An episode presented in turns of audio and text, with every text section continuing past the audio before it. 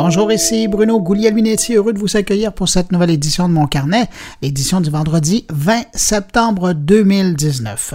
Au sommaire de cette semaine, on va commencer par un détour en Côte d'Ivoire pour y rencontrer un entrepreneur qui lutte de façon très concrète contre la pollution. Imaginez, il a mis en place un programme d'échange de bouteilles de plastique contre des données cellulaires. Il va nous parler de son initiative et comment ça marche. Jean-François Poulain nous ramène encore cette semaine à Radio-Canada pour parler de l'expérience utilisateur autour des grands événements que la Société d'État propose aux Canadiens. Luc Sirois, influencé probablement par Jean-François, nous amène cette semaine rencontrer des étudiants en UX au Tech 3 Lab de HEC Montréal. Thierry Weber fait dans la non-chronique Patrick White revient sur le débat culture et médias qui se déroulait cette semaine à Montréal et Stéphane Ricoul s'intéresse aux revenus publicitaires en ligne.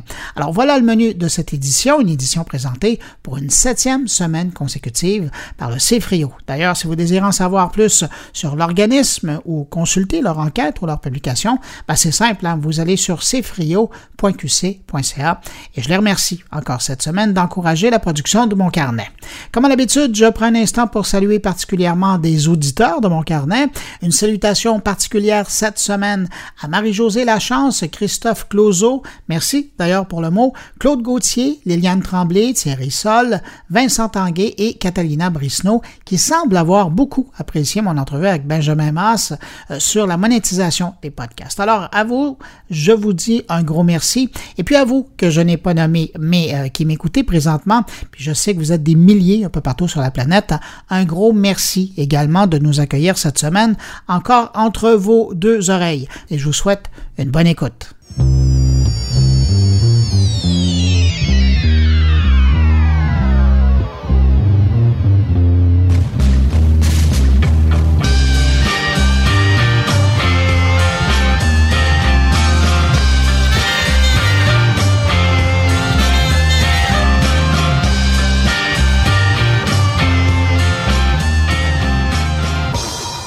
Commençons avec euh, des nouvelles de Facebook euh, qui présentait cette semaine une nouvelle panoplie d'appareils dans sa gamme de Portal.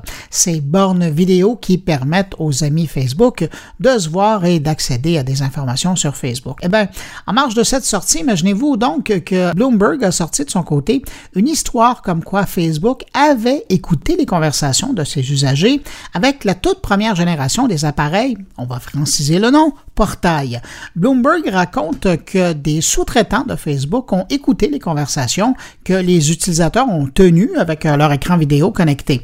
Vous allez me dire qu'on le savait déjà, mais non, le mois dernier, Facebook admettait avoir écouté des échanges des utilisateurs de Messenger, mais pas de la borne vidéo. Ça vient donc s'ajouter à l'histoire des écoutes sur Messenger.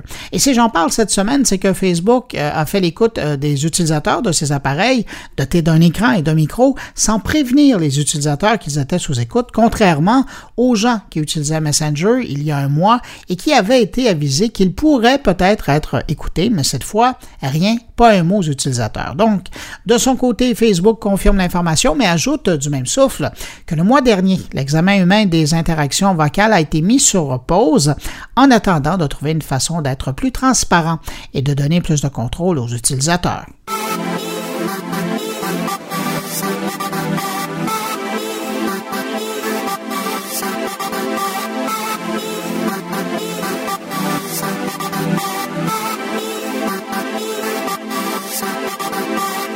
Pas mal de mouvements dans le domaine de la publicité euh, cette semaine. D'abord, il y a l'offensive d'Instagram qui restreint les publicités sur euh, les régimes et la chirurgie esthétique. Il semble que la filiale de Facebook euh, ne veut plus donner de complexe aux utilisateurs ou du moins les inciter à passer un peu moins sous le bistouri. Instagram va imposer une limite d'âge et désormais certaines publicités pour des produits de régime ou des chirurgies esthétiques seront seulement accessibles aux utilisateurs de plus de 18 ans. Et ça, ça fait pas mal de monde à qui cacher ces publicités parce que sur le milliard d'utilisateurs que compte Instagram, ben 38% sont âgés entre 13 et 24 ans.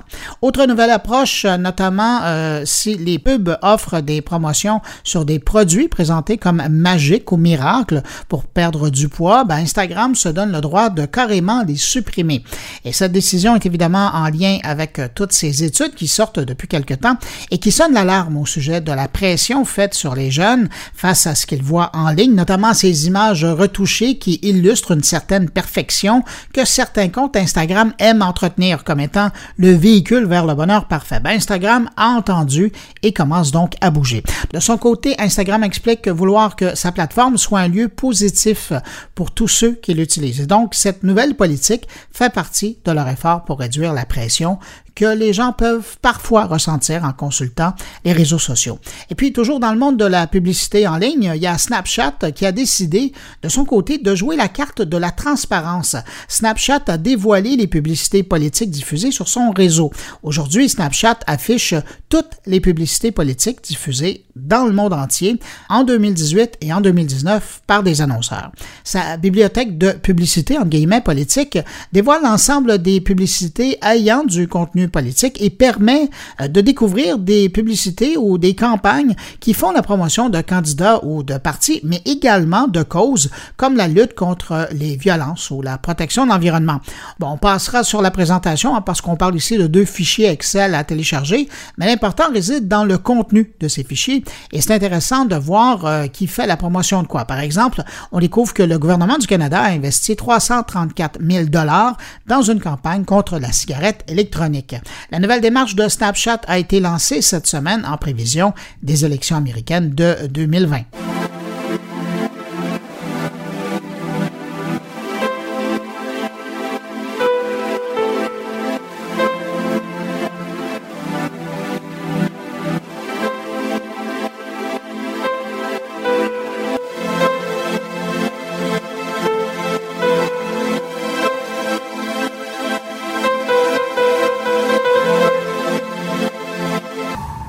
Innovation importante, ben, si on peut parler d'innovation dans ce cas-ci, c'est Amazon aux États-Unis qui va commencer à accepter de l'argent comptant pour le paiement. En fait, Amazon, en partenariat avec la Western Union, lance une nouvelle méthode de paiement. Euh, je le répète, c'est uniquement aux États-Unis pour le moment. C'est baptisé Amazon Pay Code.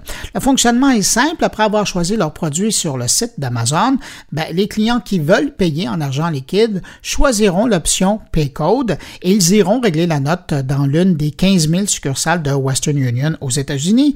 Pour vous donner un peu d'espoir, si ça fonctionne bien aux États-Unis, parce qu'on va tester ça pendant quelques semaines, ben, l'option sera ensuite disponible dans 19 pays à travers le monde. Et de cette façon-là, ben, l'empire d'Amazon pourra enfin être accessible, si on peut parler ainsi, aux consommateurs qui n'ont pas de carte de crédit ou de compte de banque.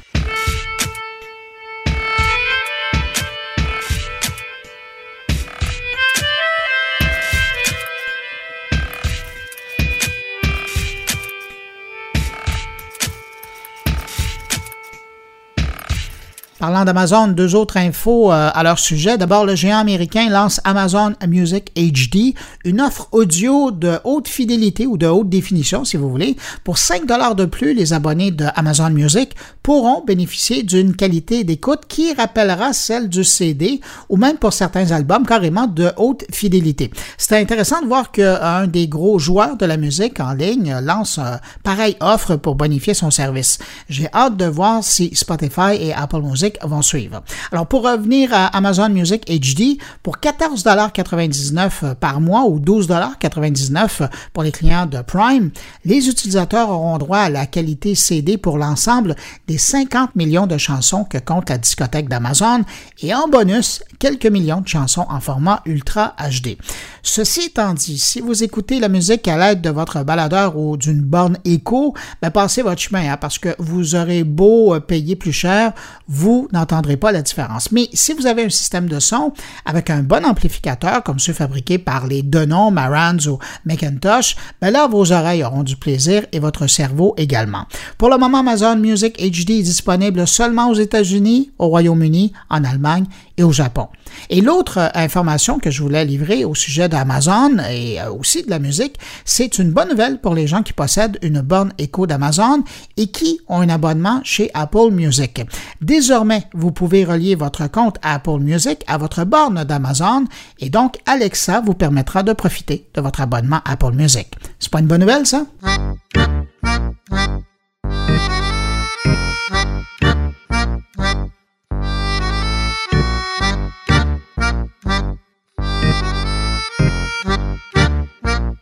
Si vous êtes un grand consommateur de vidéos sur YouTube, vous serez peut-être heureux d'apprendre que Google vient d'activer une nouvelle fonction de recherche sur sa plateforme vidéo qui permet de chercher précisément des moments clés à l'intérieur des vidéos offertes sur YouTube. Après avoir permis de préciser plus spécifiquement ce qu'on cherchait comme photo, comme image et même comme podcast, c'est au tour des vidéos de YouTube d'être ciblées par des recherches plus précises. Mais bon, ce coup-ci, YouTube espère la collaboration des créateurs de vidéos pour attirer quand même l'attention à la bonne place dans leurs vidéos.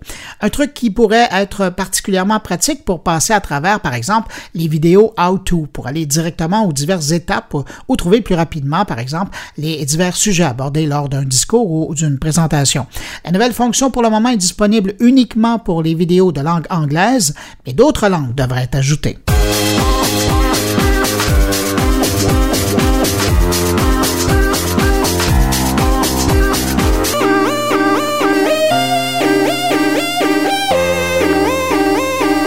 A beau être sur le marché depuis plus de dix ans maintenant, le succès du jeu Minecraft ne se dément pas. Aujourd'hui, on compte plus de 112 millions de joueurs par mois. Imaginez, pour un jeu où on construit ou détruit des maisons, des passerelles et des tunnels, je simplifie là, mais c'est quand même pas loin de la réalité. Un public donc très fidèle qui augmente constamment avec les années et j'ai hâte de voir comment ils vont recevoir la nouvelle version du jeu que Microsoft leur prépare, Minecraft Heart, basée sur la réalité augmentée. Un dossier à suivre.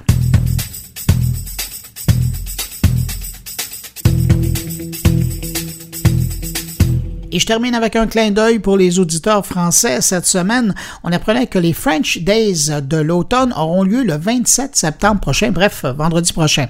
Les organisateurs espèrent que les cybercommerçants français seront présents, encore plus nombreux que la dernière édition pour proposer des centaines d'aubaines.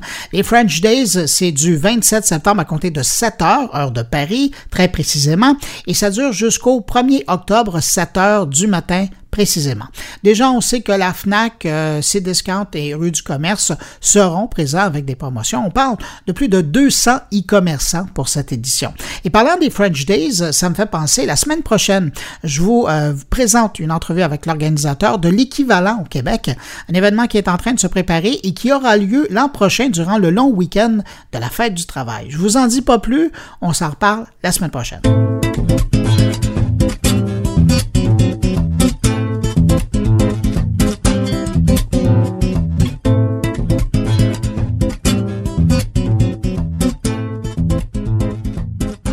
Alors, pour cette première entrevue de la semaine, on se rend à Abidjan, en Côte d'Ivoire, rencontrer le patron d'une start-up qui fait dans la tech et dans l'environnement.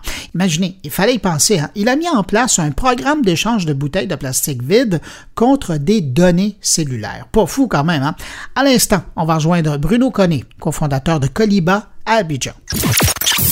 Bruno Conné, bonjour. Bonjour, Bruno. Euh, Bruno, si je vous demandais de me présenter votre initiative euh, qui a été lancée il y a quoi, environ un an maintenant euh, par Coliba, qu'est-ce que c'est au juste? Donc, en un mot, on a une plateforme mobile, web, donc, qui met en relation les ménages et des, des collecteurs de déchets pour récupérer des déchets plastiques. Pourquoi? Pour trois raisons principales. la première raison, c'est qu'en Côte d'Ivoire, on a à peu près 5 millions de tonnes de déchets qui sont produits.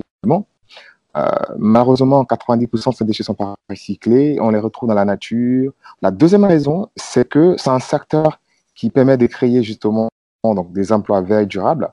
Le gouvernement ivoirien donc, table sur 10 euh, 000 emplois directs et indirects. Nous, euh, d'ici trois ans, l'idée, c'est de pouvoir formaliser 120 emplois. Et la dernière, euh, le dernier axe, c'est justement améliorer la santé publique parce que euh, on est dans une zone très humide et quand il pleut, donc on a des inondations et on a des canaux qui sont bouchés. Donc voilà, euh, voilà pourquoi on a mis en place cette solution technologique là pour récupérer des déchets plastiques. Mais Bruno, comment est venue l'idée de dire on va offrir la possibilité aux citoyens d'échanger des bouteilles de plastique contre des crédits Internet? Alors, donc l'idée est venue tout simplement, enfin ça fait trois ans maintenant, enfin parce qu'on a, euh, a fondé la startup euh, en 2017, mais initialement c'était en 2000, euh, 2016, et en 2016 on avait donc des plateformes donc qui connectaient justement en France, on avait Blablacar donc qui faisait donc du covoiturage, la mise en place entre des personnes et des voitures. Donc aux États-Unis et en Europe plutôt le, modèle Uber. Et justement, nous, on, a pensé à uberiser le, système de la collecte en Afrique. Donc l'idée, c'était de pouvoir penser à une solution low-tech qui pourrait inciter finalement à, à adresser une solution à des usages aussi, euh, c'est particulièrement en Afrique et euh, particulièrement en Côte d'Ivoire. Et donc, moi, l'idée m'est venue euh, justement dans un hackathon, euh, donc, qui avait été euh, initié donc, par une organisation allemande qu'on appelait Ampion. Donc, l'idée, c'était de faire un hackathon dans un bus roulant, donc six pays de la côte, donc d'Abidjan à Lagos en passant par Accra, Cotonou et Bénin. Et donc, voilà. Donc, moi, arrivé au Ghana, et tout de suite, ce qui m'a sauté aux yeux, c'était les déchets plastiques et j'ai pensé plutôt à mettre en place une plateforme technologique. Voilà comment est l'idée. Oui, mais l'idée de départ aurait pu être tout simplement de dire, ben, on va inviter les gens à utiliser une application sur mobile, euh, faire un volet gamification, puis vous gagnez des points lorsque vous, euh, vous recyclez des bouteilles. Mais ce que vous avez fait, et vous avez été beaucoup plus loin, c'est d'aller tisser un lien avec une entreprise, un opérateur cellulaire, MTN Côte d'Ivoire, et vous avez réussi à, les convaincre de dire, écoutez, gens vont recycler leurs bouteilles plastiques et vous, en échange, vous allez donner des crédits Internet. C'est pas rien, ça. Oui, justement, parce que je voulais mettre en place une start-up, si tu veux, plus inclusif, donc avec euh, l'adhésion de, tous les acteurs euh, telco. Donc, on a pensé à récompenser les utilisateurs tout simplement parce qu'on euh, s'était dit pour encourager les acteurs, les usagers à s'y prêter au jeu, il fallait justement leur offrir un petit cadeau. Et donc, on a pensé à des à des crédits data pour la simple raison que, enfin, Côte d'Ivoire, hein, donc on a euh, une percée fulgurante de, des smartphones dans ce secteur-là. Et le, le, secteur telco est un secteur qui, qui est en perpétuelle euh, mutation. Donc, on a aujourd'hui euh, Internet qui est, qui est utilisé pour plusieurs usages. Donc, on s'est dit, il fallait peut-être aussi démocratiser justement cet usage-là en offrant de la data Internet à tout le monde. Donc, voilà pourquoi on a pensé à, à, MTN Côte d'Ivoire. Et euh, la démarche s'est faite tout naturellement, ils ont accepté l'idée. Et au-delà de MTN, on a encore les plus loin, c'est-à-dire que euh, on a également, on donne également des produits de beauté cosmétique pour des personnes qui n'ont pas forcément l'intérêt à, utiliser de la data. Et dans ce sens-là, on, travaille, enfin, on a, on a, eu un partenariat avec la marque L'Oréal Paris, euh, donc qui donne des produits de beauté cosmétique. Et pour boucler la boucle, on a pensé également à donner des, produits alimentaires de base. Donc, on s'était dit, on peut avoir trois ménages euh, différentes, des ménages à haut revenu, à moyen, à faible revenu. Et justement, les ménages auront la possibilité de choisir le cadeau. Et tout ça dans le sens de pouvoir inciter nos usagers au tri sélectif des déchets à la source. Et dans les faits, pratiquement, comment ça se passe? Quelqu'un qui euh, va ramasser, donc, euh, que ce soit chez lui ou autour dans le voisinage, des bouteilles, qu'est-ce qu'il fait avec pour recevoir euh, les crédits, un des trois crédits différents? Alors, c'est très simple. Donc, on a euh, Colibag donc, qui est disponible en téléchargement gratuit sur toutes les plateformes, que ce soit Google Play ou App Store. Donc, l'utilisateur donc, la télécharge, se connecte. Ensuite, il se laisse guider par une interface qui est très intuitive. Hein. et en fin de, collecte, on a euh, un calendrier, un agenda de collecte déchets. Et euh, justement, cet agenda-là nous, nous permet de réduire nos coûts logistiques. Donc, on effectue la collecte déchets donc, par zone, et pas commune. C'est-à-dire que si euh, vous qui connaissez très bien Abidjan, donc quand on est à, à Cocody, la collecte, elle peut se faire que le lundi. Donc, si on est dans une autre commune, c'est les mardis. Mais comme ça, chaque utilisateur donc, a son agenda, et ce qui fait qu'on a une certaine facilité de pouvoir récupérer donc, les déchets plastiques donc, à chaque fois qu'on passe chez nos utilisateurs. Donc, aujourd'hui, euh, en deux ans d'activité, on a à peu près 12 000 utilisateurs donc, actifs sur nos plateformes et on récupère à peu près 3 euh, tonnes de déchets par jour, de déchets plastiques par jour. Par jour? Oui, par jour. C'est énorme. C'est incroyable. Une fois qu'on collecte ces flux de plastique-là, euh, qu'est-ce qu'on en fait? Donc, nous, on est parti jusqu'au bout de la chaîne de valeur. Donc, lorsqu'on récupère les déchets plastiques, on a ouvert un centre donc, de tri où on emploie 80% euh, des, personnes qui y sont sont des femmes. Donc, pour la raison toute simple que Côte d'Ivoire, c'est le secteur de la collecte des déchets, donc c'est un, secteur qui est pratiqué par. Et nous, justement, on a voulu formaliser cet écosystème-là en, formant ces dames-là à un nouveau métier. Donc, c'est le métier de la collecte. Et euh, on a aujourd'hui euh, 32 femmes qui travaillent en full-time dans ce centre de tri-là, de granulés. Donc, qu'on va revendre à des industriels locaux. Et là, euh, vous me dites donc dans Cocody, ça fonctionne bien, qui est un, quand même un, un, quartier résidentiel. Mais si on va sur le plateau, qui est un peu le centre-ville d'Abidjan, est-ce que là, il y a des entreprises qui ont décidé d'embarquer avec vous ou vous demeurez quand même uniquement disponible avec des utilisateurs, des, des individus? là? C'est une belle question. Euh, nous, ce qu'on a essayé de faire, on a, on a diversifié notre offre de services, on va dire. Donc, on a créé ce qu'on appelle un service euh, donc, aux entreprises. Et donc, au plateau, par exemple, on va travailler avec des, groupes, hein, avec des entreprises. Euh, on a euh, Standard Chartered Bank, on travaille avec la Standard Chartered Bank. On travaille également avec le groupe Accor, donc un groupe hôtelier. Donc, il y a euh, Pullman, il y a Novotel et il y a Ibis. Donc, euh, en plus ces établissements-là, on travaille avec nos plus de 99% des grands hôteliers d'Abidjan. Donc, on, propose un service de collecte. Et ce qui est intéressant, on a un système de traçabilité donc, qui permet justement de, fournir de la data, donc de la donnée justement sur euh, le comportement des personnes en termes de, gestion de déchets. Et ce sont, ces données-là, ce sont des données qu'on on met à disponibilité, par exemple, des, des entreprises qui sont fortement intéressées par les questions de responsabilité sociale de l'entreprise. Là, on parle d'une initiative qui est euh, principalement à Abidjan, en Côte d'Ivoire, mais vous avez, vous commencez à regarder dans les pays voisins. Ah oui, euh, c'est sûr parce qu'on a en termes de stratégie de développement, on a une stratégie qui, est assez claire. C'est d'être présent d'ici euh, trois ans dans, cinq pays. Donc le monde sommes dans deux pays, donc le Ghana et la Côte d'Ivoire. Donc on a un country manager donc euh, au Ghana euh, depuis deux ans maintenant. Et on regarde aussi des marchés comme euh, le Nigeria. On le Nigeria c'est euh, la plus grande capitale économique en fait en Afrique de l'Ouest, où justement on a une une politique donc de gestion de déchets qui est semblable à celle de la Côte d'Ivoire, c'est-à-dire quasi informelle et euh, mal organisée. Et euh, voilà, donc euh, on, on, mène des études à ce moment donc à Lagos et au Nigeria. On s'intéresse aussi à des pays comme le Sénégal, le Bénin et, et le Togo. Et l'idée pour nous d'ici trois ans, c'est de pouvoir récupérer à peu près 33 000 tonnes donc de, de, déchets plastiques. Ben Bruno Conné, cofondateur de Coliba, c'est vraiment impressionnant et inspirant d'entendre parler de votre initiative. On vous souhaite bonne chance, puis euh, je vais regarder un œil parce que j'ai l'impression que vous êtes au début de votre histoire. Je vous souhaite bonne chance pour la suite. Merci Bruno et à bientôt. Euh, J'espère que tu revois à Abidjan, c'est MC4. J'espère bien. Au revoir.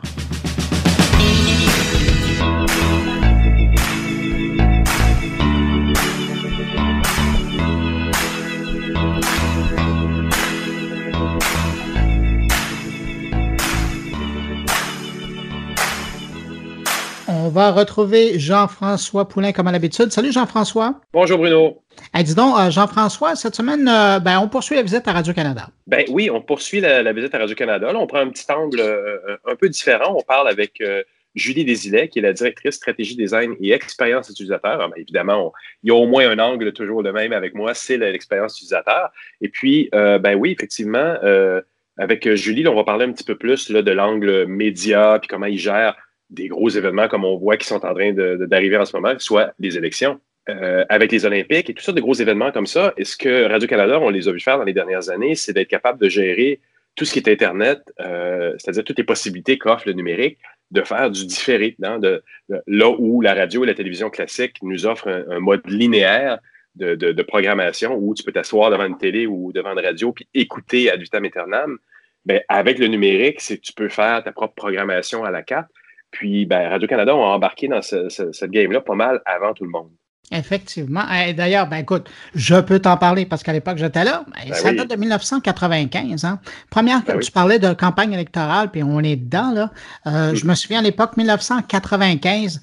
Et ça, je vais vous raconter ça rapidement. Et d'ailleurs, probablement que c'est pas dans l'entrevue parce que ces gens-là sont arrivés beaucoup plus tard. Mais imagine-toi, en 1995, première couverture euh, d'actualité politique de Radio-Canada ou de CBC.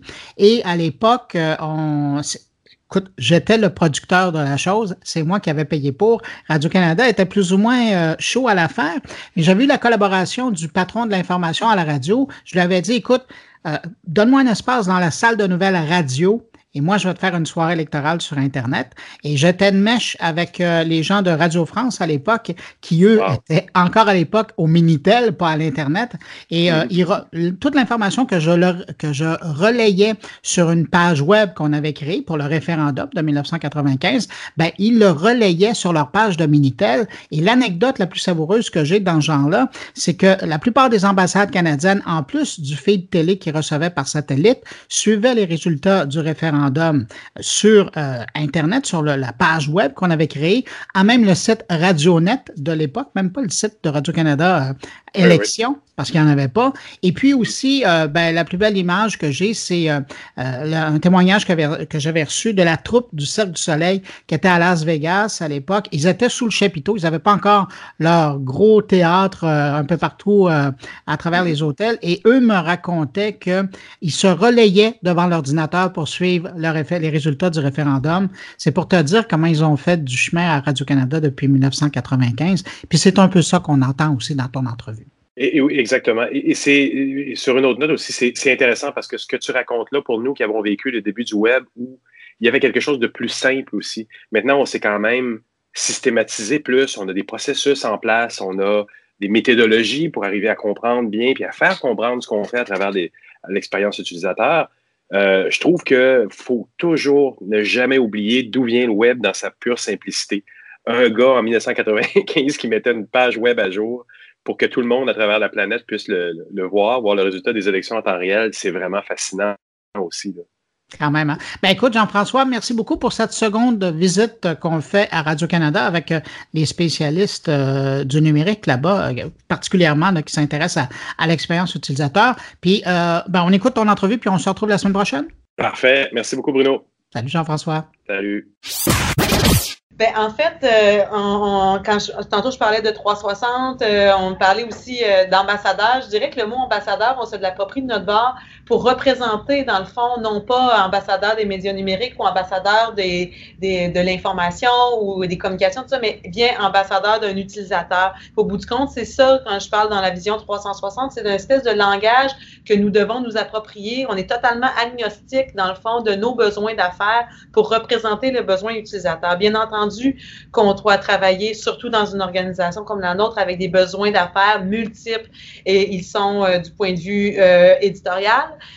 pour faire la promotion de nos contenus. Ils sont du côté euh, publicitaire euh, pour faire euh, vraiment une source de revenus avec ce qu'on connaît dans la crise des médias, etc. C'est essentiel. On n'a pas le choix de travailler avec les, solutions médias, les gens qui vont chercher des partenariats, du sponsorship ou encore de la publicité traditionnelle. on n'a pas le choix de travailler aussi comme ambassadeur de l'utilisateur auprès de l'image de marque. Et on est des ambassadeurs, dans le fond, de l'utilisateur auprès de l'image de marque pour qu'on on, s'assure dans le fond que l'image de marque qui est, véhiculée, qui est proposée à l'utilisateur, se rende justement jusqu'à l'usager, qui comprenne bel et bien dans quel écosystème on fait partie. Donc tout ça fait en sorte qu'on n'a pas le choix d'avoir une vision 360 qui me fait penser un peu à ce qu'on entend de plus en plus au niveau de l'expérience client ou le mm-hmm. user. Ça, ça, transcende en fait le user experience. Puis là où on se situe avec l'expérience utilisateur, euh, c'est plutôt comme euh, quelqu'un de totalement agnostique, dans le fond, euh, des, des, différentes unités d'affaires pour représenter de la meilleure manière qui soit euh, l'utilisateur dans nos choix que nous faisons. D'ailleurs, le mieux pour un UX ou un spécialiste en UX dans une organisation, c'est d'être transversal. C'est d'être agnostique de tout le monde, mais d'être capable de forcer un peu tout le monde à se parler. Là. Exactement. Forcer les gens à se parler, mais forcer aussi à évoluer parce qu'au bout du compte, euh, l'évolution ou la transformation numérique que nous entendons, bien entendu, ça fait des années que lorsqu'on travaille dans un produit numérique donné, ça fait 25 ans que le site web est en ligne, ça fait plusieurs années, pour pas dire une bonne dizaine d'années, qu'on fait des, applications, des applications également. Euh, mais cette transformation-là, elle est à c'est une transformation variable dépendamment de certains secteurs. Puis il faut qu'on amène les secteurs à, s'approprier cette transformation-là, et pour le bénéfice toujours de l'utilisateur, euh, pour qu'il aille chercher son information là où elle est, dans le moment qui lui convient, créer euh, euh, des rituels de consommation dépendamment du média qu'il consomme, que ce soit du rédactionnel, parce que évidemment, qui dit web dit aussi rédaction. il y a des contenus écrits qui sont véhiculés, je veux dire, de façon euh, exponentielle euh, à travers nos plateformes. Puis, bien mm-hmm. entendu, l'ADN de Radio-Canada qui est la vidéo puis l'audio. Donc, on trouve des, des manières d'aller chercher l'utilisateur là où il est. Mm-hmm. Puis, vous vous êtes bien adapté à ça parce qu'on a vu dans, le cours des dernières années l'évolution entre le mode linéaire et non linéaire. Dans le cas de l'audio, ça a été la radio en continu par rapport au podcast qui offrait une programmation qu'on peut écouter quand on veut, où on veut. Et, dans le vidéo, ça a été euh, l'arrivée de Netflix avec des séries qu'on pouvait regarder en rafale. Apparemment, ça va changer, mais des séries qu'on pouvait écouter en rafale de A à Z pendant une fin de semaine, ce qui change complètement la donne dans la tête des gens. Et si les médias traditionnels ne savent pas s'y adapter, c'est mauvais. Là. Absolument, absolument. On a été quand même précurseur avec euh, Tout TV qui date quand même de quelques années. Avec l'audio, là où on s'en va, c'est effectivement ça. On a déjà euh, l'audiophile qui nous suit en continu, nos applications qui nous suivent en, continu également. Mais euh, là où est-ce qu'on on a aussi une valeur notoire pour sortir vraiment du non-linéaire, c'est aussi dans les événements d'envergure. Puis on, on, a à ce chapitre, comme diffuseur public, deux événements majeurs qui reviennent euh, je dirais, euh, soit année euh, après année, dépendamment des provinces. J'ai nommé les élections, mais ça mm. revient aux quatre ans au niveau des élections fédérales. Puis c'est la même chose au niveau des Jeux olympiques où aux deux ans, nous, nous créons une expérience olympique, puis particulièrement pour les prochains olympiques, où est-ce qu'on fait le développement chez nous à l'interne, ce qui est ah. quand même quelque chose de notoire en termes de l'avancement parce que on, mm-hmm par, ce développement-là, on, souhaite pouvoir réutiliser, exploiter ces composantes-là, ces fonctionnalités euh, euh, réutilisables, en fait, autrement que dans des événements euh, traditionnels. Puis, ça, ça nous force aussi à sortir de la linéarité de la consommation traditionnelle. Par exemple, les Jeux olympiques, on le sait, puis ça va toujours demeurer, la télévision va toujours demeurer un vecteur très, très important de diffusion.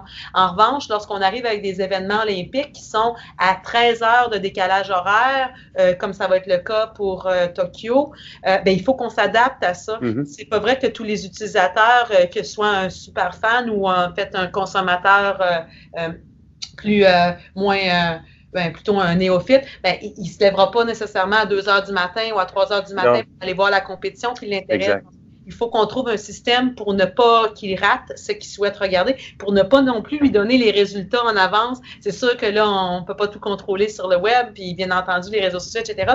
Mais nous, on a comme mandat de pouvoir lui donner la meilleure expérience possible pour pas qu'il qui, ait déjà le, résultat final, oui, c'est une chose, mais en même temps, s'il souhaite regarder son épreuve en, rattrapage, bien, on va pouvoir lui offrir ces choses-là. S'il souhaite juste regarder les faits saillants avant de partir au boulot, mais on va aussi avoir ces éléments-là. Donc, euh, c'est très, très, très intéressant de sortir, dans le fond, de la linéarité euh, conventionnelle que, que, que l'on a, surtout dans ces grands, grands événements-là. Puis pour revenir à, aux élections, justement, ben ça fait quand même... Euh, la, première, le premier, le premier tableau de bord, dans le fond, est, euh, électorale que nous avons euh, sorti, c'est vraiment dans les élections fédérales 2015, la toute première. On a, on a sorti mhm. un premier tableau de bord qui nous permettait en temps réel de voir les résultats, mais non pas seulement de voir les résultats euh, comme on pourrait voir à la télévision, mais de, de, sélectionner des favoris, de suivre les circonscriptions qui nous intéressent, de commencer à avoir un certain degré de personnalisation. Puis petit à mhm. petit, on a optimisé ce modèle-là jusqu'aux prochaines élections qui s'en viennent, mais à chaque année, à chaque élection provinciale, ça nous a permis de bonifier notre modèle avec une carte interactive, etc. Donc, la manière de consommer les élections euh, avec Bernard de Rome avant, maintenant avec, avec euh, Patrick Roy, etc., ben, c'est une chose à la télévision, mais on est capable au numérique de pouvoir euh, arriver avec une offre complètement complémentaire et bonifiée en quelque sorte de ce que nous présentons de manière linéaire.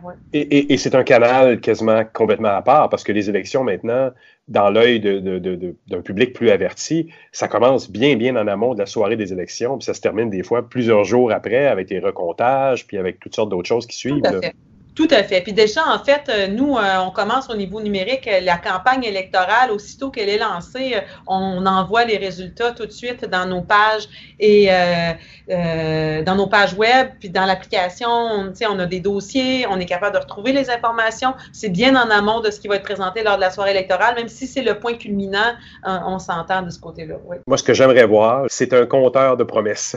Bien, en fait, l'épreuve des faits, c'est une des choses que nous faisons quand il y a les débats. Dans le fond, les débats électoraux. C'est certain qu'à partir du moment où est-ce qu'il y a des promesses qui sont euh, inscrites euh, ou en fait qui sont divulguées, ben, hmm. tout de suite, il y a des journalistes qui sont vraiment prêts sur la coche pour aller faire des vérifications, des preuves des faits. Ah euh, donc, ça, on l'offre déjà. Puis aussi, on essaie d'être innovant aussi dans un paquet d'autres aspects, dont entre autres les, dernières élections provinciales, on avait mis un, chatbot ou en, ligne ou en fait un, un robot conversationnel qui nous permettait de poser des questions aux différents candidats euh, de, différents partis. Donc, on pouvait, avec la même question, pouvoir sélectionner euh, François Legault ou euh, Manon Massé pour avoir leur point de vue sur cet élément-là en particulier, je dis légalisation du cannabis ou peu importe. Donc, le, robot conversationnel nous permettait d'aller chercher la réponse immédiate de, du parti par rapport à un élément donné. C'était très intéressant. C'est des, des, des contenus qui ont, qui ont, qui ont fonctionné très, très fort sur les les réseaux. C'est devenu aussi viral parce que c'est une autre manière de consommer la nouvelle, toujours dans la rigueur journalistique de Radio-Canada. Et, ça, c'est un autre point important. On est dans une époque de fake news, puis je pense que ou de, fausses nouvelles, mais je pense que le mot fake news est, plus rapporté.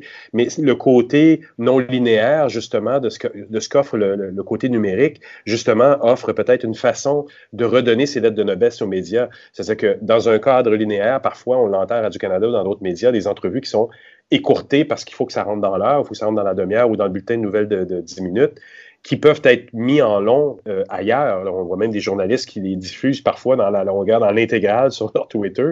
Et c'est intéressant parce que là, on se dit, j'ai une façon de vraiment valider si ce qui a été choisi comme extrait fait du sens dans le contexte d'une entrevue au complet. Et ça, c'est vraiment, vraiment intéressant. Oui, tout à fait. En fait, euh, quand on parlait de 360, c'est aussi une autre manière de, de, consommer l'information. Bien entendu, on ne pourra jamais remplacer ce que fait, on peut aider. Dans le fond, on ne pourra jamais remplacer la la, diffusion qui est sur Facebook, qui est sur Google, la mhm. manière dont les gens consomment leur information. Je parle de Facebook, mais je parle aussi d'Instagram qui est en montée croissante de, de toute évidence. Chez nous, on reprend les émissions dans l'intégralité. On garde aussi les segments. C'est ce que nous proposons de manière traditionnelle euh, numérique, mais on offre aussi une panoplie de d'autres euh, façons de consommer la nouvelle. Euh, je pense aux décrypteurs de Jeff Yates et Bouchera, la journaliste de Radio-Canada Information, où est-ce que à partir de nouvelles données, d'une nouvelle donnée, on, creuse un peu plus, on explique dans le fond un petit peu plus euh, pourquoi, en quoi est-ce une fausse nouvelle ou de quoi devrions-nous nous méfier? C'est un autre aspect, dans le fond, de bonification de l'offre information à Radio-Canada. RAD est un exemple éloquent aussi. Aller chercher les jeunes où est-ce qu'ils sont, puis aussi de leur présenter la nouvelle euh, selon les plateformes qu'ils consomment. Puis aussi dans leur ton, on n'est pas dans un ton badin, on n'est pas non plus euh, dans une analyse, on est vraiment dans les faits. Ce sont les normes et pratiques journalistiques de Radio-Canada qui sont quand même euh, derrière toute la, de, toute la, la, la, la, facture éditoriale de ces Et puis, euh, justement, pour les élections fédérales, le programme électoral de RAD sort euh, cette semaine, euh, dans la, en, fait, la semaine du 9 septembre. on a la plateforme électorale où est-ce qu'on présente 25 contenus en 25 jours pour donner un point ah de vue justement sur des enjeux électoraux qui peuvent toucher les jeunes, puis pour lesquels on, on aurait peut-être besoin de creuser un petit peu plus d'une manière non linéaire, aller sur le terrain. Les journalistes de RAD se sont rendus partout à travers la province poser des questions dans les maritimes, l'ouest de l'île, etc., mm-hmm. avec des enjeux de société qui, touchent vraiment les, les millénarios. Et, au non linéaire s'ajoutent des choses auxquelles je sais que vous avez touché à travers des ateliers que vous avez fait, je crois que c'était au printemps dernier. L'intelligence artificielle rentre en ligne de compte. La possibilité de, de, de, rendre l'information, comme là tu dis, on, les, on, vise les jeunes, mais à quelque part, à un moment donné, vous allez, vous allez viser José ou Georges selon ses besoins particuliers de, nouvelles, selon l'endroit où il est, selon ce qu'il vit. Cette, cette, customisation-là de la nouvelle, elle devient quasiment possible maintenant. Eh, oui, c'est sûr que absolument, c'est nos visées, c'est notre approche aussi. L'intelligence artificielle, c'est sûr qu'elle elle, elle, elle, nous aide énormément au niveau, en fait, ça, va nous aider au niveau éditorial, euh, ne serait-ce que pour euh, la taxonomie donnée, on a besoin en fait d'avoir de, bons référencements, mm-hmm. de bonnes terminologies pour que les moteurs euh, d'intelligence artificielle fasse des connexions avec l'ensemble de nos contenus. Il ne faut pas oublier qu'on publie plus de 400 contenus par jour, euh, que ce ah soit euh, vidéo, rédactionnel, audio. Donc, euh, c'est pas banal. Et puis, pour se retrouver là-dedans, puis pour offrir une offre intelligente à notre utilisateur, euh, assistants vocaux, etc., on a besoin de cette recherche-là. Puis c'est ça qu'on développe en ce moment. Est-ce qu'il y a dans un futur proche des projets, des choses euh, sur lesquelles vous travaillez, à part ce que j'ai discuté la, semaine dernière avec euh, Sébastien sur le Alexa? Qu'est-ce qui, qu'est-ce qui s'en vient, là? Bon, à part des événements spéciaux, est-ce que tu travailles sur des projets? Bien, on en a plusieurs. C'est sûr que les événements, euh, c'en est, c'en est un en soi. Les assistants vocaux ou en fait tout ce qui est no interface, c'est vraiment extrêmement stimulant parce ah. que ça touche tout à fait l'intelligence artificielle, oui. Par où on s'en va. Mais il y a des enjeux de personnalisation aussi parce que quand on parlait tout à l'heure justement de pouvoir offrir une, offre euh, intelligente à l'utilisateur, ben en fait, il y a un bon dosage à faire parce que les, utilisateurs viennent à, Radio-Canada consommer euh, euh, l'information ou le divertissement à Radio-Canada parce que ça répond à leurs besoins, bien entendu, mais aussi pour l'offre éditoriale, donc les choix rédactionnels qui sont faits. Donc, euh, ça, c'est un c'est quelque chose qui va rester de, de, tout temps parce que les gens sont chez nous aussi comme agrégateurs de contenu, mais aussi mm-hmm. euh, comme euh, curateurs, dans le fond, de contenu. On n'est on n'est pas là pour faire une curation exhaustive, puis c'est pas non plus le mandat de Radio-Canada. La mission est vraiment d'offrir différents points de vue. Donc, on offre vraiment une, de multiples points de vue sur, sur des multiples enjeux. Puis, donc, la personnalisation va nous aider à dire, OK, j'ai mon modèle, je sais que j'ai les analystes, euh, des, chroniqueurs, des collaborateurs éditoriaux euh, de renom qui sont à Radio-Canada et pour lesquels je viens consommer les contenus, euh, peu importe que ce soit au niveau d'information, d'international, de techno ou de sport, on a vraiment une, belle fourchette, dans le fond, de contributeurs de, de qualité et rigoureux. mais l'aspect de la personnalisation, c'est de dire, OK, ben j'ai pas beaucoup de temps aujourd'hui, c'est ce dont j'aimerais consommer ou c'est ça que je cherche. Radio-Canada, donne-moi du contenu en relation avec, euh, avec euh, ce sujet donné-là. Puis c'est sûr et certain que ça, ça va nous aider. Donc oui, les options de personnalisation, c'est vraiment ce qui est dans notre, dans notre cours en ce moment, absolument. Ben, C'était super intéressant. Julie, j'aimerais te remercier beaucoup pour cette entrevue. Ça fait plaisir.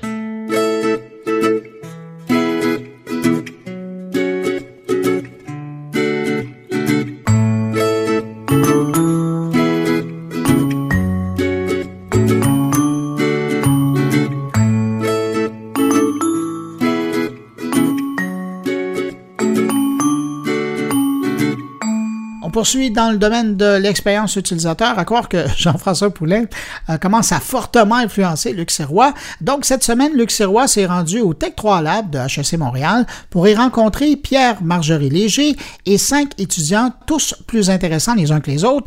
Je les nomme dans l'ordre d'apparition au microphone de Luc.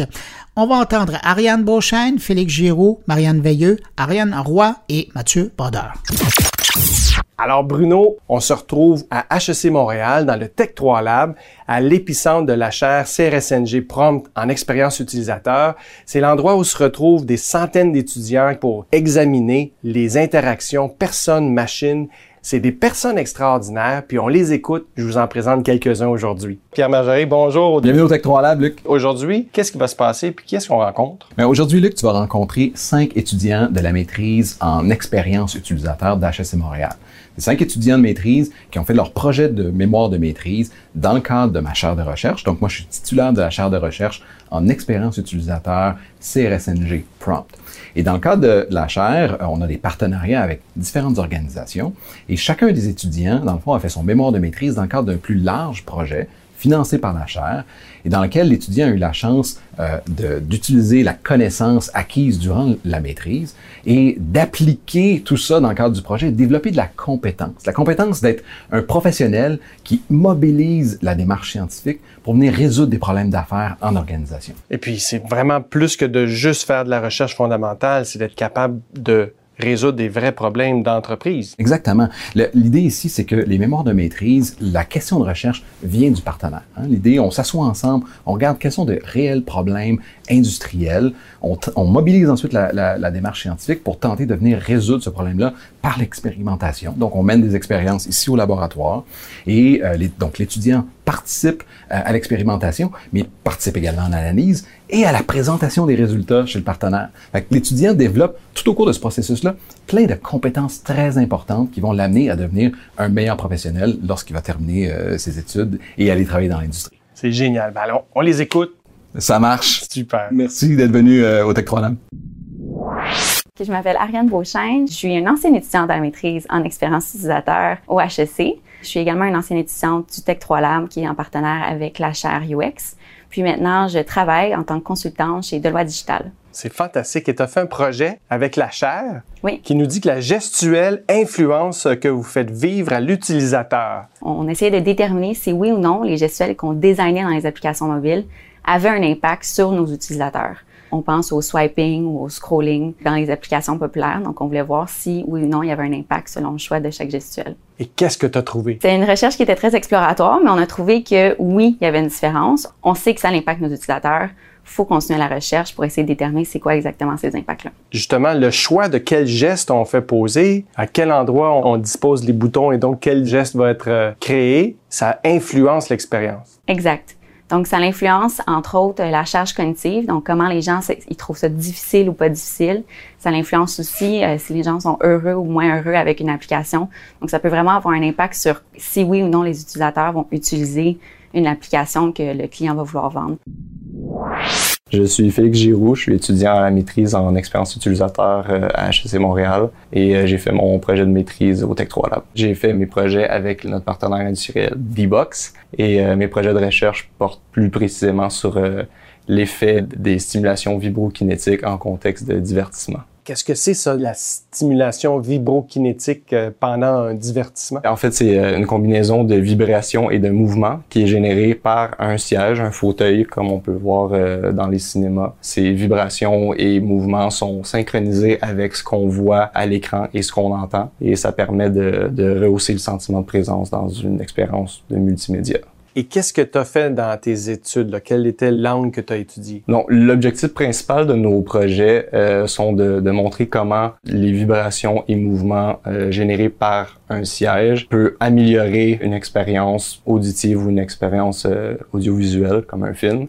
Et euh, moi, plus particulièrement, je m'intéresse à l'effet de, de, de, ces mouvements et vibrations sur l'attention visuelle euh, portée au sous-titres dans un multimédia on se pose toujours la question sur le, multitâche. Qu'est-ce que ça a comme, impact sur notre expérience? C'est quoi ton opinion sur l'impact du multitâche sur une expérience utilisateur? Dans la littérature, euh, ça a été prouvé que le multitâche dans un contexte de, performance, euh, c'est pas bon et ça dégrade quand on essaie d'entreprendre deux tâches en même temps mais il y a très peu de recherche qui a été faite dans un contexte hédonique, donc un contexte où euh, on, recherche du plaisir. Et euh, donc dans, cette dernière étude où on a mesuré euh, l'effet des, stimulations vibrokinétiques sur une expérience d'écoute de musique, ben quand on ajoute un, un, appareil mobile dans les mains de l'utilisateur et on lui fait lire des informations relatives à la musique qu'il écoute, ben l'utilisateur est pas capable de se concentrer soit sur ce qu'il lit sur son appareil mobile ou il n'est pas capable de se concentrer sur ce que la chaise fait en, en, termes de vibration et mouvement. Donc, ça dégrade les deux expériences. Donc, à essayer de trop donner de plaisir, on enlève tout plaisir. C'est ça. Il y, a des limites à la stimulation humaine. Et quand on essaie d'entreprendre deux choses en même temps, comme de regarder un film en regardant son téléphone, ben, tu peux pas apprécier les deux expériences autant que si tu faisais les deux euh, séparément.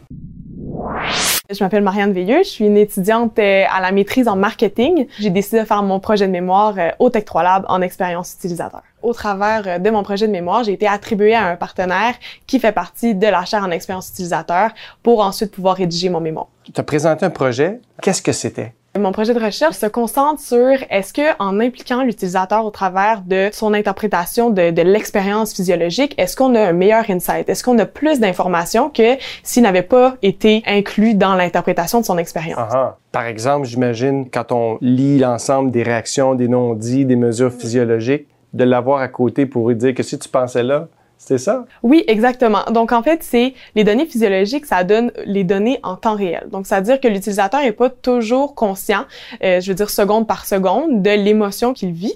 Il n'est pas nécessairement conscient de qu'est-ce qui se passe. Alors, les données physiologiques permettent de savoir ça. Donc, en fait, ce qu'on a décidé de faire, c'est on a sélectionné certains moments qui sont plus intenses. Donc, autant des moments positifs que négatifs. Et ensuite, on allait confronter l'utilisateur à ces expériences-là. Donc, c'est-à-dire des courtes séquences vidéo. Et ensuite, on l'a confronté en disant littéralement à comment est-ce que vous vous sentiez à ce moment-là, quelles étaient vos intentions? C'est drôle. Fait que ça, qu'est-ce qu'il y a eu comme moment euh, d'anecdote, de réaction euh, commentée? En fait, c'est assez drôle parce que des fois, il y a des utilisateurs qui disent des choses complètement opposées à euh, les données physiologiques. Donc, par exemple, on peut voir, euh, selon les données, que ça a été un moment plutôt négatif. Alors, on va voir l'utilisateur en disant qu'est-ce qui s'est passé à ce moment-là? Il va dire ah tout allait super bien, j'ai particulièrement aimé ce moment-là, j'ai lu une information qui m'a vraiment rendu euh, content ou surpris. Là, on se retrouve avec des données assez inverses. Et donc, l'utilisateur, des fois, n'est pas toujours conscient et essaie plus de rationaliser la chose. Et c'est pour ça que des fois, il se retrouve à avoir des données un peu euh, divergentes. Pour les auditeurs de Bruno, toi, tu es une nouvelle experte. là. Qu'est-ce que tu pourrais leur donner comme nouvelle perspective sur l'étude d'expérience? Euh, en fait, ce qui est quand même intéressant, c'est que les gens qui étudient en expérience utilisateur, les gens qui comprennent comment un utilisateur se comporte en ligne, euh, ont quand même des fortes capacités à bien interpréter sans nécessairement la présence de l'utilisateur. Ariane Roy, étudiante boursière euh, au Tech 3 Lab et je termine sous peu mon mémoire euh, en décembre. Qu'est-ce que c'était ton projet, justement? Donc, moi, mon projet, c'était d'essayer de comprendre euh, l'expérience réelle vécue par les utilisateurs quand il y avait une interaction avec une marque en ligne. Donc, l'image qu'ils ont de la marque, ça a un effet sur comment ils vont se sentir tout au long du processus. Ah, donc, pour le commun des mortels, ça pouvait vouloir dire quoi, par exemple? Ça voulait dire, est-ce que les, il y a une façon de protéger l'utilisateur de friction ou de frustration à travers le processus d'achat? Puis là, j'imagine que l'hypothèse sous-jacente, c'était que s'il y avait un attachement ou un sentiment positif par rapport à une marque, ça pouvait influencer positivement l'expérience, indépendamment de l'expérience? Exactement. Donc, dans un processus d'achat qui est plutôt inhabituel, euh, on a découvert que les utilisateurs qui ont euh, une forte intention de recommander la marque, donc des ambassadeurs de marque, ont tendance à avoir des points de friction, donc une émotion négative puis une, une, euh, une activation élevée plus tard dans le processus. Donc, c'est comme si on est capable de les protéger euh, avec une image positive de cette marque-là. Puis l'inverse aussi? Non, on n'a pas pu vérifier cette hypothèse-là, malheureusement. Tu détestais la marque. ouais, c'est ça. En partant, c'était, même c'était smooth. Et puis, Qu'est-ce que tu recommandes donc après ce que tu as appris? Ce qu'on recommande, c'est un peu de valider les efforts qui sont mis tout avant le pré-interaction avec la marque. Donc, tous les efforts qu'on peut dire euh, marketing, euh, de toutes les premières interactions avec la marque sont très importantes parce que c'est ça qui fait en sorte que l'utilisateur se forge une opinion. Puis ça, ça affecte son processus d'achat puis son interaction en ligne avec la marque. Donc, c'est comme pour dire oui, ces efforts-là sont pertinents puis sont nécessaires aussi si on veut éviter que les utilisateurs euh, décrochent puis euh, ça accumule leur, ces frustrations au point de vouloir complètement abandonner la tâche. Mathieu Brodeur, je suis un étudiant à la maîtrise ici en expérience utilisateur au HEC Montréal. Puis je fais mon mémoire au Tech 3 Lab euh, en, en, expérience utilisateur. Mon projet est un projet de recherche euh, fondamentale, donc c'est pas, il y a pas vraiment de partenaire financier qui finance ça. Et c'est quoi ton projet? Donc, mon projet, c'est l'étude de la distraction de la montre intelligente au volant. Donc, ce qu'on a, c'est un simulateur de conduite en haut au lab avec une chaise de conduite, un volant puis des écrans. Puis on fait on fait conduire les gens dans une simulation de conduite qu'on pourrait qualifier de d'immersive. Donc avec d'autres autos qui sont là, c'est des vraies rues. On dirait vraiment que tu conduis en ville, avec des piétons, avec d'autres automobilistes, avec euh, des feux rouges, donc des, des, critères de, de circulation comme ça. Puis on mesure un petit peu c'est quoi, qui, comment est-ce que ça va distraire le participant euh, d'avoir une montre intelligente au volant puis de recevoir des notifications. Ici au Québec, il n'y a pas beaucoup de lois qui vont encadrer l'utilisation de la montre intelligente au volant. Il y a des lois qui, qui encadrent le téléphone intelligent, mais il n'y a pas de lois qui vont vraiment encadrer spécifiquement la montre intelligente. C'est une espèce de zone grise dans la loi aujourd'hui qui fait que c'est très intéressant de faire un projet comme ça puis de voir à quel point ça distrait les, les gens. Puis si la montre est aussi distrayante que le téléphone, ben le, les répercussions de ça seraient que il faudrait qu'on change les lois par rapport à ça. Et qu'est-ce que tu as conclu de ton étude? Ben là, présentement, on est en analyse de données, euh, de mon jugement à moi personnel, puis c'est pas analyser rien, il y a rien de statistiquement significatif. J'ai l'impression que la montre intelligente est aussi, sinon plus distrayante qu'un téléphone intelligent quand on reçoit des notifications. Les gens regardent plus souvent la montre intelligente, ils vont le regarder plusieurs fois en conduisant au lieu du téléphone, ce que tu le regardes une fois, puis t'as as quand même le, sens de ce qui est écrit sur ton téléphone. Donc ça, c'est pas encore fait, c'est pas encore analysé au complet, mais, c'est c'est l'hypothèse que j'ai, ouais. Et c'est fascinant. Et là, c'est dans le contexte de la conduite automobile. Puis est-ce qu'on peut tracer le parallèle dans la vie de tous les jours? On peut, oui. Si euh, un employeur peut se dire qu'il dit, je veux pas qu'il y ait de téléphone intelligent au travail parce que c'est trop distrayant, parce que les gens vont tout le temps gosser dessus, mais qu'est-ce que ça fait d'avoir une montre intelligente, tu Parce que c'est pas juste une Fitbit où ce que ça peut compter tes pas. Une montre intelligente, tu reçois tes notifications là-dessus, tu peux recevoir des textos, tu peux recevoir tes, tes trucs sur Facebook. Fait que c'est une distraction en tant que telle ça peut être aussi intéressant non seulement en contexte de simulation de conduite, dans un contexte de conduite automobile, mais aussi dans un contexte de, de classe. Je, je, suis intéressé de voir ce qui va se passer. Super. Merci beaucoup. Merci à vous.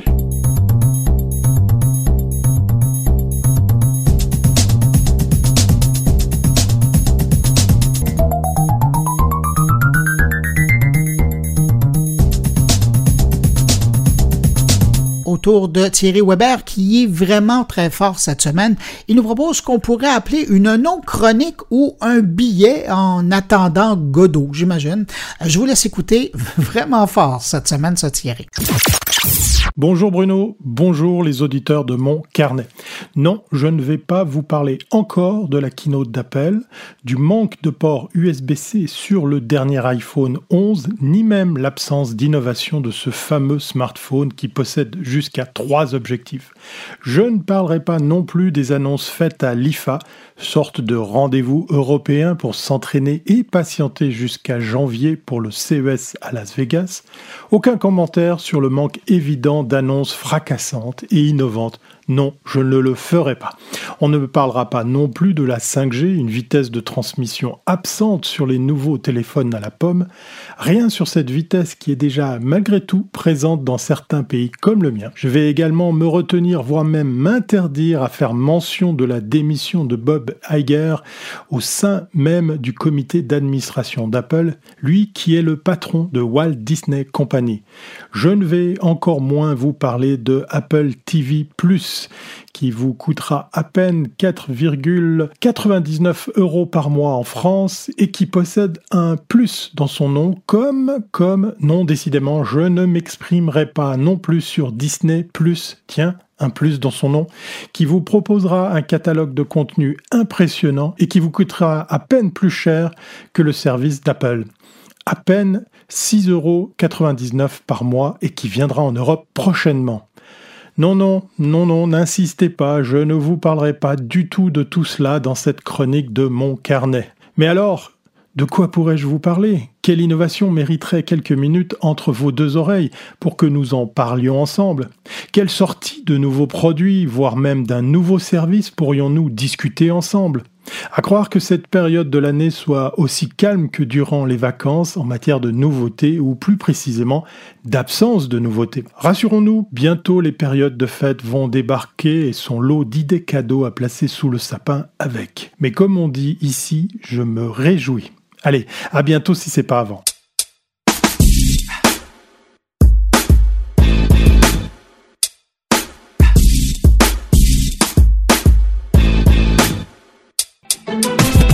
Patrick White revient sur un débat qui n'a malheureusement pas fait beaucoup de bruit cette semaine, et euh, malheureusement parce que, quand même, très important, je parle du débat sur la culture et les médias qui se déroulait cette semaine à Montréal. Écoutons Patrick White. Alors, je vous parle du grand débat sur la culture et des médias qui a eu lieu mercredi le 18 septembre en après-midi au Monument national à Montréal dans le cadre de la campagne électorale 2019 euh, et la question principale était quelles devraient être les priorités du futur gouvernement canadien en matière de culture et des médias. Un débat qui est animé par Catherine Perrin, présenté par l'École des médias de l'UCAM, l'Université de Montréal, Culture Montréal, également le pôle média HEC Montréal. Et euh, essentiellement, ben, on a eu un, débat, une table ronde sur l'avenir de la culture, avec différents intervenants de la DISC, du Wapikoni Mobile, de la QPM, de la Guilde canadienne des réalisateurs. On a eu également une table ronde sur l'avenir des médias avec des représentants de la presse, de l'Université Laval, de la CSN, de la FTQ et du journal Le Devoir. On a également eu des présentations intéressantes de Valérie Beaulieu de Culture Montréal sur l'importance de l'action fédérale pour le financement et le développement de la culture ici et à l'étranger. Également Véronique Gavremont de la chaire UNESCO de l'Université Laval qui nous a parlé de la fiscalité euh, injuste en ce moment qui concerne les GAFA, les plateformes numériques, les Google, Amazon, Facebook, Microsoft, euh, Apple, Netflix qui ne paient pas d'impôts évidemment et qui, dans plusieurs cas, ne collectent même pas la TPS et la TVQ. Donc, Véronique Gavremont était là également, Alain Saunier, évidemment, du département de communication de l'Université de Montréal. Ce qui nous a beaucoup intéressé, c'est le débat électoral avec euh, du Bloc québécois, Monique Posé, du Parti vert du Canada, Pierre Nantel, Gérard Deltel représentait le Parti conservateur du Canada et Pablo Rodriguez, le Parti libéral du Canada, lui-même Pablo étant le ministre du patrimoine ayant euh, succédé à Mélanie Joly. Euh, ce qui ce qu'on peut retenir du colloque vraiment, c'est l'urgence d'agir, l'urgence d'agir pour l'aide fédérale aux médias. Le programme de 600 millions sur cinq ans n'a toujours pas été adopté. Il n'est pas en vigueur. On ne connaît pas les règles précises sur les crédits d'impôt, sur le statut de journaliste. Donc, euh, tout ça est sur la glace pour le moment. L'urgence d'agir pour forcer les GAFA à payer des impôts rapidement ou des redevances, réformer la loi sur la radiodiffusion canadienne, la loi sur les télécommunications canadiennes. Tout ça avait été promis en début de mandat il y a quatre ans par Mélanie Joly et il y a eu des consultations pendant trois, quatre ans, mais pas de décision. Alors tout ça, évidemment, a été déploré grandement par les représentants il y a, mercredi du Parti vert et du Parti conservateur. Euh, on s'engage par contre à appliquer le, rapport d'un comité qui, qui a été mis sur pied avec six personnes, entre autres Pierre Trudel est sur le comité avec Monique Simard pour présenter le Québec. Ce comité-là va faire rapport en janvier au gouvernement fédéral, qui soit conservateur ou libéral. Et là, à ce moment-là, on va entreprendre la modification de la loi canadienne sur le droit d'auteur aussi. Le droit d'auteur aujourd'hui qui est bafoué un peu partout, quasiment incapable d'avoir des revenus avec la musique à cause que le streaming euh, rapporte absolument rien.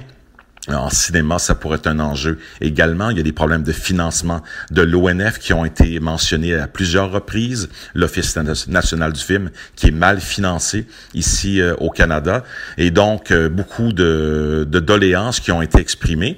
Et aussi euh, montrer à quel point le gouvernement fédéral a un rôle très important pour la câble-distribution. Est-ce qu'on pourrait pas créer un fonds euh, un fonds monétaire, budgétaire avec l'argent qui pourrait venir des câbles distributeurs ou des fournisseurs d'accès à l'Internet, un fonds également qui pourrait être financé par les Netflix, Google, Facebook, Apple de ce monde pour la création de contenu numérique en français ici au Québec. Et surtout le, le, le fossé incroyable entre les montants accordés pour la production en français pour la télévision, en particulier les films, et les montants qui sont deux, trois, quatre, cinq fois plus grands pour juste pour une heure de production, que ce soit en anglais. Par exemple, on va avoir peut-être euh, quelques millions de dollars pour une production en anglais de 60 minutes et un maigre 5 600 000 dollars pour la production équivalente en français. Donc, beaucoup de questions qui ont été posées hier, mais un mot d'ordre, l'urgence d'agir maintenant, de prendre en compte également les réalités autochtones pour les contenus autochtones, que les gens soit davantage sensibilisé à ça, également du contenu en langue autochtone également, mais l'importance de préserver essentiellement la culture française au Québec et dans le reste du Canada et d'exporter ces contenus-là à l'international pour qu'ils soient repris euh, par les Netflix de ce monde.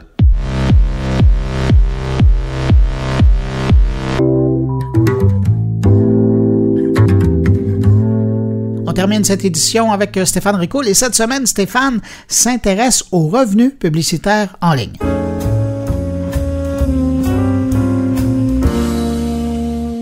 Durant la semaine des consultations publiques concernant la crise des médias, je me suis abstenu d'écrire ou de parler publiquement. Même si vous vous en doutez, j'avais une certaine opinion. La seule chose que je me suis permis de faire, c'est de commenter ici et là quelques posts des autres, essentiellement pour dire que la cible GAFA, sur laquelle les médias ont largement tiré, n'était peut-être pas la bonne, ou tout au moins l'unique cible. L'élément que j'ai utilisé pour justifier ça, c'est que c'était pas tant les revenus publicitaires que les GAFA avaient détournés, mais plutôt les revenus issus des données qu'ils avaient exploitées. Une subtilité qui, à l'époque, était à la portée de nos médias, mais qui n'ont pas su saisir. Bref, là n'est pas mon propos pour cette semaine, même si on s'en rapproche, puisque à la base, je souhaite parler des dix revenus publicitaires en ligne, qui, en 2019, ont cru de 17,6% mondialement, pour atteindre un chiffre absolument hallucinant de 333,25 milliards de dollars. Ce qui veut dire que pour la première fois, le marché de la publicité en ligne atteint la moitié du marché de la publicité de façon globale. Si on regarde ou si on y va de façon un peu plus micro, certains pays voient même la publicité numérique dépasser la publicité traditionnelle avec en tête la Chine et ses 69,5% de publicité numérique versus traditionnelle, suivi de l'Angleterre avec 66,4 et le Canada, lui, se pointe en dixième position avec tout de même 53,5% de publicité numérique versus publicité traditionnelle. Quant au dispatch des budgets, euh, social, vidéo et bannières web se font la part belle avec respectivement 40, 40 et 42% des budgets. Mais là où je voulais en venir, c'est que ces publicités mobilisent grandement l'énergie des terminaux ainsi que la bande passante, et notamment pour les opérations réalisées en arrière-plan, qui sont de plus en plus complexes et qu'on appelle la publicité programmatique. Elle est ultra énergivore, mais elle est difficile à circonscrire finement. On estime tout de même que cette consommation mondiale en énergie équivaut à 106 TWh, ce qui doit, grosso modo, certainement représenter au moins deux à trois fois la consommation en électricité d'une île comme celle de Montréal. Mais on estime aussi que les émissions de CO2 de la publicité en ligne émettraient au-delà de 60 mégatonnes. 60 mégatonnes de CO2. Donc, l'équivalent de 60 millions d'allers-retours Paris-New York en avion. Et tout ça, ça tient même pas compte de la croissance annuelle des flux de données et on s'entend qu'elle est importante, cette croissance-là, et ça tient pas compte non plus du déploiement des infrastructures qui est à venir. Je terminerai ce portrait, on va dire peu flatteur, par un chiffre surprenant. C'est celui de l'impact écologique, tenez-vous bien, de la fraude au clic publicitaire, parce qu'elle existe, cette fraude-là, qui aurait généré 13,87 mégatonnes de CO2. Alors, petite note pour nos médias que on n'a pas le goût de voir disparaître, vous pourriez inclure dans vos politiques de responsabilité sociale et environnementale d'entreprise un objectif de publicité responsable qui viserait la sobriété et qui ramènerait du coup peut-être un peu de budget vers vous grâce à une acceptation sociale globale de notre société. Sur ce, bonne réflexion.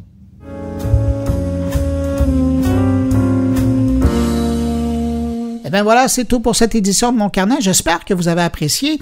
Merci à nos invités. Merci à mes collaborateurs de cette semaine, Jean-François Poulain, Luc Sirois, Thierry Weber, Patrick White et Stéphane Ricoul. Merci aussi Frio qui rend possible la production de cette édition de mon carnet. Si vous désirez en savoir plus sur les publications et les services du Cfrio, c'est simple. Je vous rappelle l'adresse cfrio.qc.ca. Je vous le rappelle, n'hésitez pas à passer le mot autour de vous si vous pensez que mon carnet peut intéresser vos amis, vos connaissances et même des gens que vous ne connaissez pas sur les réseaux sociaux. Vous leur passez l'information, l'invitation, c'est simple. Hein. Vous les invitez à se rendre sur mon blog, moncarnet.com, où vous partagez tout simplement le podcast. Si vous désirez me laisser un mot, vous pouvez le faire en passant par les réseaux sociaux, la page SoundCloud de Mon Carnet ou encore par le blog. Je vous répète l'adresse, moncarnet.com. Merci d'avoir été là. Je vous souhaite de passer une excellente semaine. On se retrouve la semaine prochaine. Au revoir.